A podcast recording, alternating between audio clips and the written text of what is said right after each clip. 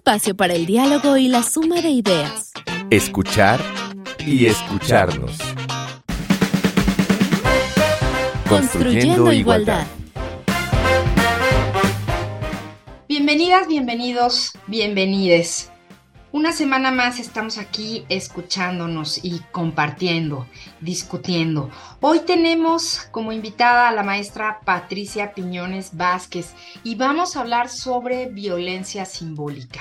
Eh, esta violencia que, que, muchas veces no vamos a dejar de repetir y de desmenuzar los tipos de violencia, las modalidades, porque todavía hay muchas veces para mucha gente tiene que ser una violencia visible, tienen que ser golpes, ¿no? ¿Cuántas veces hemos escuchado, no, pero es que no le ha tocado, no le ha pegado, no, nunca me ha jalado? Y justo, justo esta violencia de la que vamos a hablar el día de hoy, esta violencia simbólica, es esta violencia que se esconde, ¿no? Que a veces nos es difícil poder decir, sí, sí la estoy viviendo, sí pasa, sí lo oí, sí lo sentí.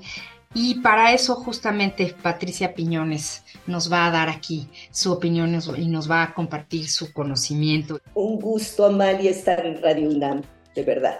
Y comencemos porque nos platiques quién es Patricia Piñones. Soy Patricia, soy Patricia Piñones Vázquez, soy feminista soy académica universitaria, enseño en la Facultad de Filosofía de la UNAM actualmente, pero he enseñado desde hace muchos, muchos años en la Facultad de Psicología también. Soy totalmente UNAM. Y mis temas de interés, lo que más me interesa hacer, construir, construir en colectivo, con otras, con otros, con otros, es todo lo que tiene que ver con el feminismo y la pedagogía interseccional crítica feminista.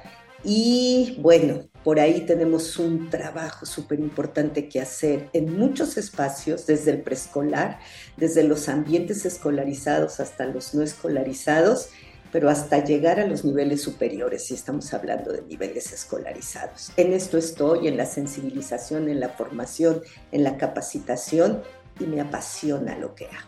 Sabemos de tu pasión y te agradecemos que vayas a compartir con nosotros este rato en escuchar y escucharnos.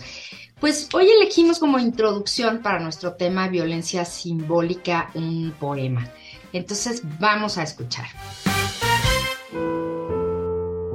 Más alto que el águila. Mercedes Pinto. Fragmento. Grilletes en los pies. Venda en los ojos. Prohibidas la acción y la palabra, y en las puertas fortísimos cerrojos y castigo ejemplar al que las abra. No poder expresar con el acento lo inmenso de un amor avasallante, envejecer el cuerpo macilento sin realizar tu anhelo un solo instante.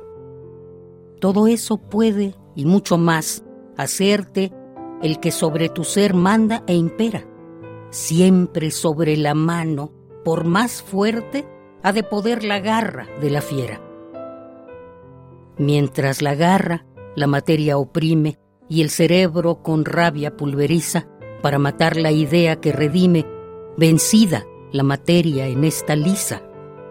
El pensamiento escapa victorioso y de espacios más grandes vuela en pos, en un valiente impulso luminoso va más alto que el águila, hasta Dios. Mercedes Pinto, escritora, oradora y periodista española. Pues ha de poder la garra de la fiera. Eso es justo lo que no queremos, que ninguna garra de ninguna fiera, en este caso la violencia, pueda, que no pueda con nosotras, nosotros, nosotras. Y por eso estamos en esta reflexión el día de hoy. ¿Qué es la violencia simbólica, Patricia? Hablar de la violencia simbólica es complejo. Tendríamos que hablar también de la violencia física, esa malla de la que hablabas, la visible, la presente, la que deja el moretón, la que deja el puño de cabellos en la mano de otro, esa es la violencia física, pero no todo es violencia física. Y voy a hablar de la otra, de la grandota, de la grandilocuente, que es la violencia estructural, solo mencionarla. Es la del poder del Estado, es la del poder de las instituciones. una la otra no son sin la violencia simbólica. Y para poder decir un poquito de ella, me parece que es importante hablar de esta, la violencia simbólica y el cómo se ejerce, para decir qué es. Se ejerce a través de símbolos, se ejerce a través de signos, de mensajes que están reforzando una, otra y otra vez ciertas estructuras que están mencionando, que están poniendo al frente relaciones de poder en una sociedad. Esta forma de violencia se lleva a cabo en múltiples ámbitos de la sociedad, desde la política, sí, allá arriba, ahí hay violencia simbólica en esos espacios de la política, en esos espacios públicos y masculinizados, pero también en las relaciones personales, pero también en el ámbito de lo doméstico, en el ámbito de lo privado, en el día a día.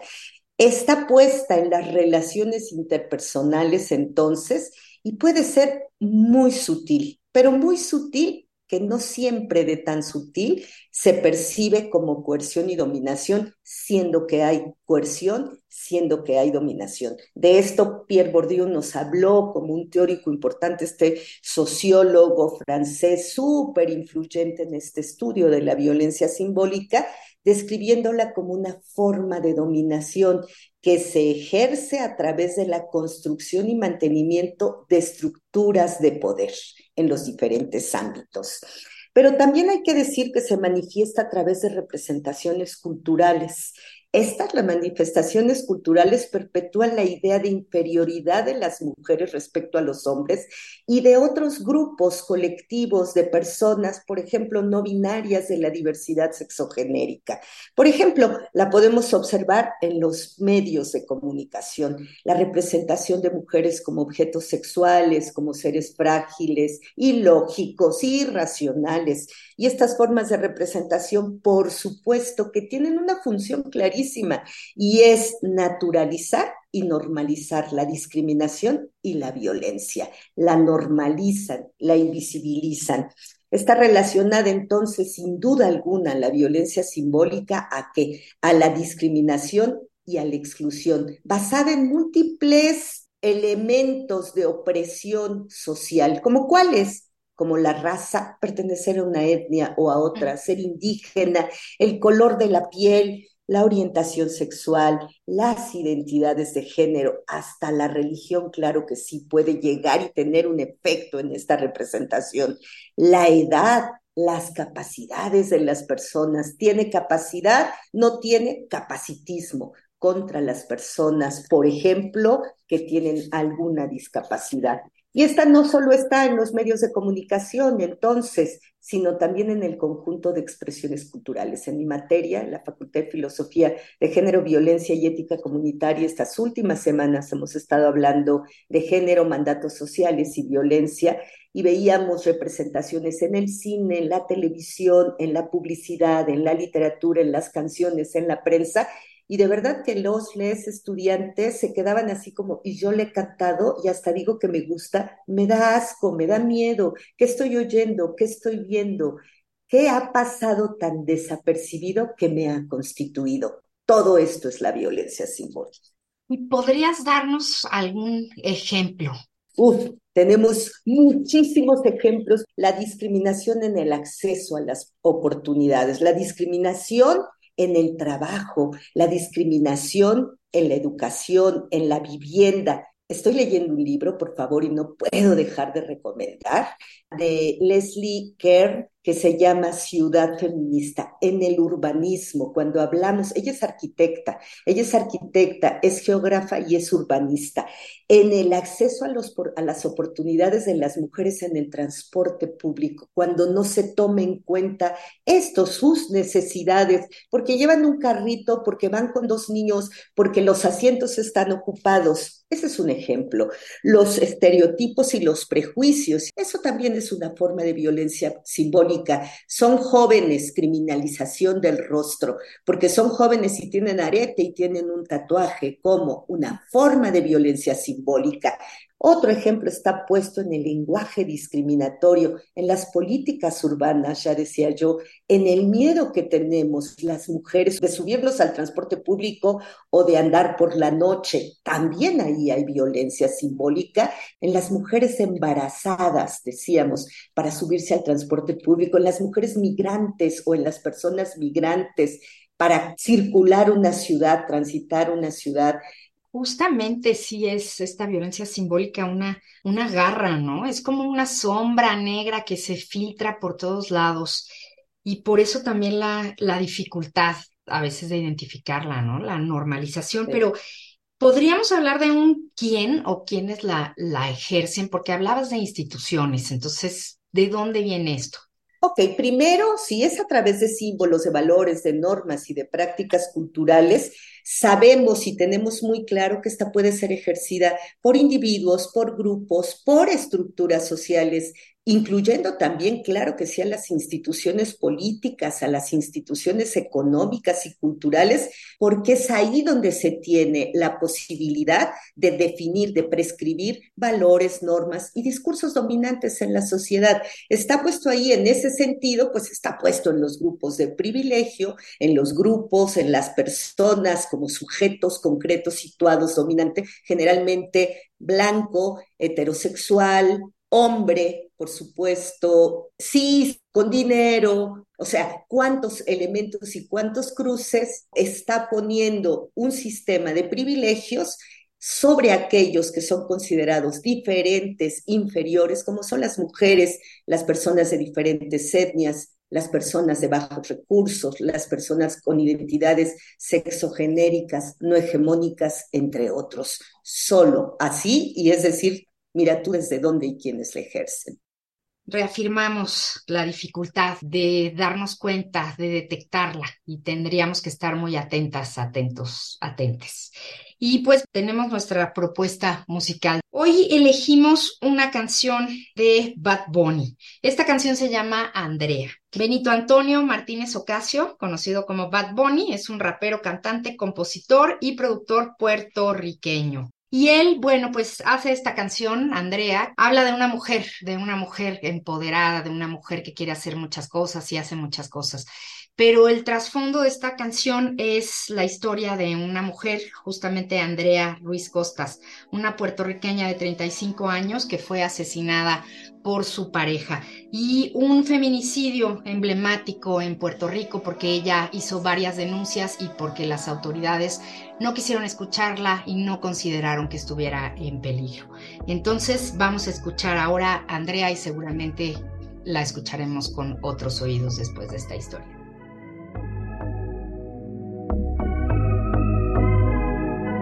4 de la mañana y Andrea saliendo de la perla. Muchos la critican sin conocerla. Calle como un Civic, inteligente como un Tesla, soñando con alguien que pueda comprenderla y no quiera cambiarla, solo quererla. Ey, solo quererla. De la UPI para la Inter, de la Inter para Sagrado, equivocándose de amores en lo que llega al indicado. Quiere quedarse en PR, no irse para ningún estado, pero todo se ha complicado. Como si ser mujer fuera un pecado, la demonia ha despertado. Ey, una guerrera, una de arco, temperamental ni el camarco. A la buena beso y abrazo, a la mala botellazo, sin soltar el vaso. Le gustaba el básquet, leer tú y hacerse lazo. Pero de esa niña solo queda un pedazo. Se ha buscado un par de casos, por no aguantarle chiste a ningún payaso. Ey, Mírala como camina, lo que le falta es la tarima. Cansada de esperar propina y de lo que su familia opina. Pa' colma ahora, el gobierno la llama asesina. Una diva campesina. Chico, quédate en tu esquina, ey. Y no pida rosas si no aguanta espina. Una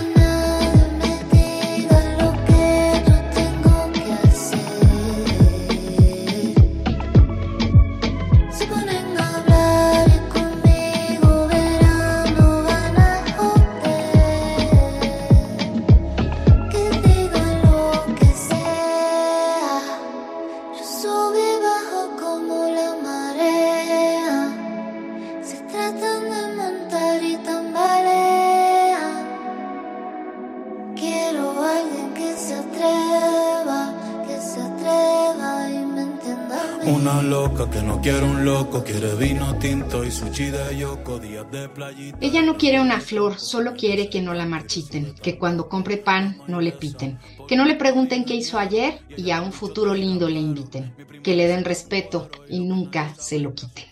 Eso queremos, el respeto para todas, todos y todes. Esto fue Andrea de Bad Bunny. Y hoy estamos hablando sobre la violencia simbólica y está con nosotros la maestra Patricia Piñones. Patricia, ¿qué legitima esta violencia simbólica? ¿Por qué puede existir y por qué puede ordenar las cosas de esta manera? Porque es legitimada, justo como tú lo preguntas. ¿Y qué legitima la violencia simbólica? Por un lado, la naturalización. Pasa como natural nos la comimos en cápsulas. Yo siempre le digo a la gente, a ver, ¿cuántos años tienes? Tienes 40.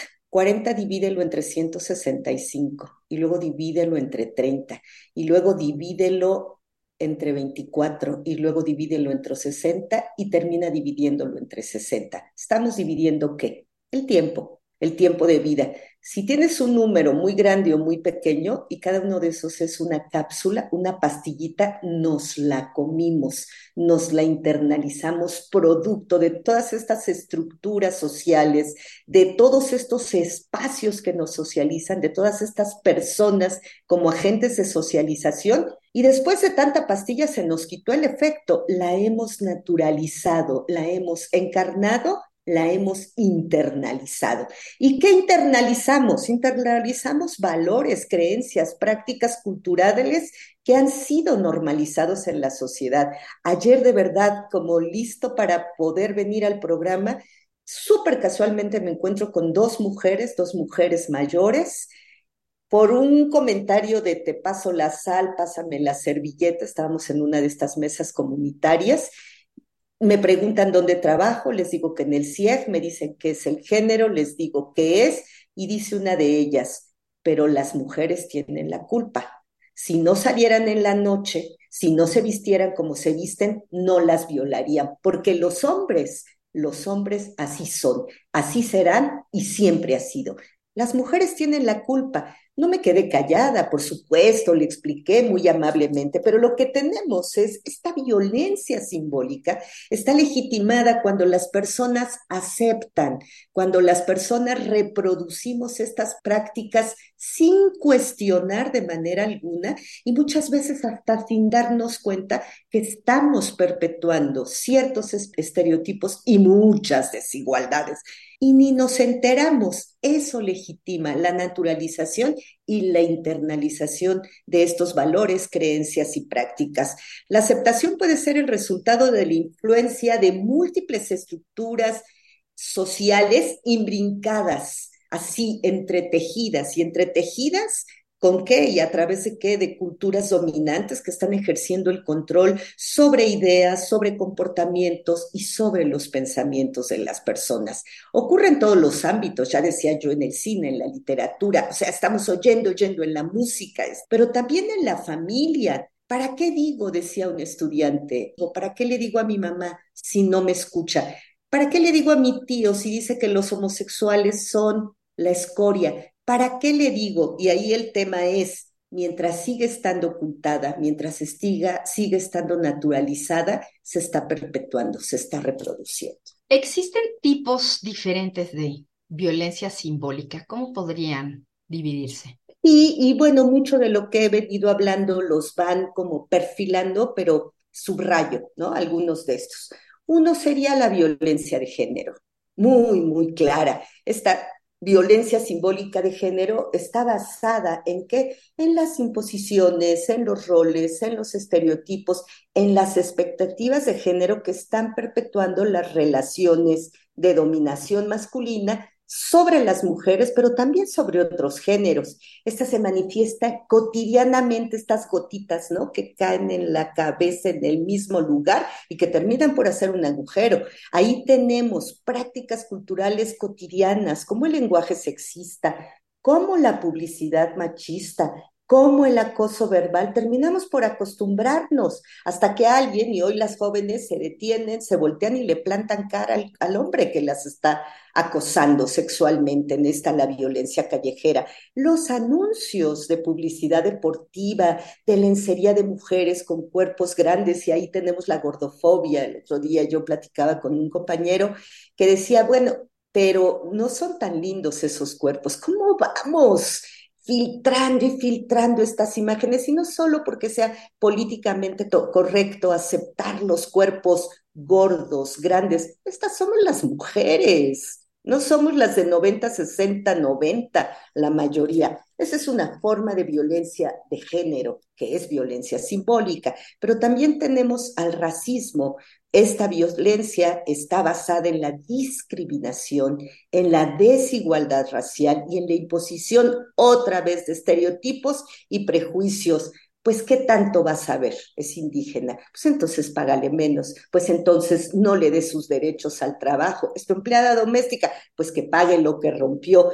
Hay una serie de manifestaciones de carácter discriminatorio, de estereotipos raciales y están presentes en todas partes. ¿Qué papeles ocupan regularmente las mujeres de piel oscura con características más indígenas? Pues seguramente el de la empleada doméstica y de tal, quienes ocupan los papeles en las telenovelas. Digo, ha cambiado, ha ido cambiando, pero de los lugares protagónicos, pues es un hombre o una mujer blanca, de ojos claros, con pelo claro. Ahí tenemos cómo culturas dominantes se imponen. Estamos hablando también de una forma de colonialidad en toda esta violencia simbólica. Otro ejemplo, todavía más, la discriminación socioeconómica. Hay violencia simbólica basada en la imposición otra vez de estereotipos y prejuicios sobre personas y grupos de bajos recursos que están reforzando la marginación y la exclusión social y manifiesta con invisibilización, con subvalorización de las necesidades y de los problemas de las personas, pues no tiene que ganar tanto, si quiere poco, pues no sabe vivir bien, pues si así ha vivido siempre, ha sido pobre, está puesto en la condición social y económica. Y quiero terminar con uno de los tipos que me parece tan importante de resaltar y que tiene que ver con la LGBTI fobia. Ahí tenemos otra forma de violencia simbólica, otra vez basada en estereotipos, basada en prejuicios sobre las personas que tienen distintas identidades de género, orientaciones sexuales, sobre las personas intersexuales, sobre las personas de género no binario y se manifiesta otra vez invisibilizando, menospreciando sus necesidades y sus problemáticas. ¿Y qué decimos de otro tipo que tiene que ver con el capacitismo? ¿No? Aquellas personas que tienen alguna discapacidad, personas que forman parte del colectivo de personas con discapacidad de cualquier orden, ¿eh? no solo físico, también intelectual, también psicosocial, ahí hay otra vez, se ponen de manifiesto naturalizaciones, invisibilizaciones, prejuicios y estereotipos que están reduciendo y excluyendo a dichos colectivos. Y Patricia, ya se nos está terminando el tiempo, pero viene una pregunta importantísima que yo creo que llevaría todo el programa, pero nos quedan unos minutitos. Y te tengo que preguntar cómo identificarla. Fue enorme cuando hemos venido diciendo qué tan difícil puede ser mirarla, porque es muy sutil. Una investigadora en la facultad nos dice, hablamos de micropoderes, pero no por ser chiquitos, dañan poquito, son enormes también. Y tenemos a veces un disfraz de comportamientos y de prácticas socialmente aceptadas. Lo hace por protegerla, lo hace para que no se arriesgue, lo hace para cuidarla, lo hace porque no entiende mucho. Si es tan sutil y a veces tan disfrazada, nos cuesta mucho trabajo, pero sí, sí hay señales que nos pueden permitir ayudar, que nos pueden permitir reconocerla. Por ejemplo, si se manifiesta a través de la imposición de estereotipos de personas y grupos sociales, ojo, si escuchas comentarios que menosprecian a alguna persona por su género, por su raza, por su etnia, por su orientación sexual, por su situación económica, Ojo, muy posiblemente está ocurriendo violencia simbólica. Si estás en un entorno donde de pronto se hacen comentarios despectivos o descalificadores hacia alguna persona o colectivo, o bien se utilizan insultos o palabras ofensivas, probablemente ahí, ojo, un análisis crítico y después argumentativo que te permita mirar que hay violencia simbólica. Pero también si de pronto ante la invisibilización de personas y problemáticas te das cuenta que en tu grupo, que en donde te mueves, está dando por sentado que los problemas de una persona y de un colectivo, ay, no son tan importantes, no merecen tanta atención, o bien son excluidas estos grupos y personas de manera explícita, muy probablemente se está perpetuando una de las maneras simbólicas Ojo, ahí hay que identificar violencia simbólica. Con los roles y los estereotipos también. Si estamos esperando que una persona cumpla con ciertas características de comportamiento, ciertos roles que correspondan a su género, que correspondan a su espacio cultural al que pertenece y le estoy poniendo comillas, ojo, es posible que se esté cometiendo violencia simbólica. Pues muchísimas gracias, a la maestra Patricia Piñones. Gracias, Patricia. Nos vamos, sigamos construyendo en colectivo y sigamos construyendo igualdad, que es también el lema de este programa, escuchar y escucharnos. Pues estuvimos con ustedes en la producción Silvia Cruz Jiménez y Carmen Sumaya y yo soy María Amalia Fernández. Nos escuchamos la próxima semana. Palabras copio. Opresión social. La opresión es una forma de injusticia que ocurre cuando un grupo social está subordinado mientras otro es privilegiado, y la opresión es mantenida por una variedad de mecanismos diferentes que incluyen normas sociales, estereotipos y reglas institucionales. Una característica clave de la opresión es que es perpetrada y afecta a grupos sociales. La opresión ocurre cuando un grupo social particular está injustamente subordinado y donde esa subordinación no es necesariamente deliberada, sino que resulta de una red compleja de restricciones sociales que van desde leyes e instituciones hasta sesgos implícitos y estereotipos. En tales casos, puede que no haya un intento deliberado de subordinar al grupo relevante, pero el grupo está, no obstante, injustamente subordinado a esta red de restricciones sociales. Definición tomada del libro Grupos y opresión de Eleanor Taylor, filósofa y profesora en la Johns Hopkins University.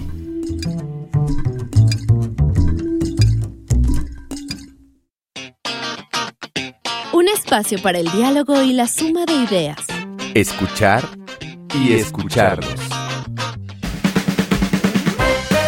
Construyendo igualdad. Una producción de Radio UNAM.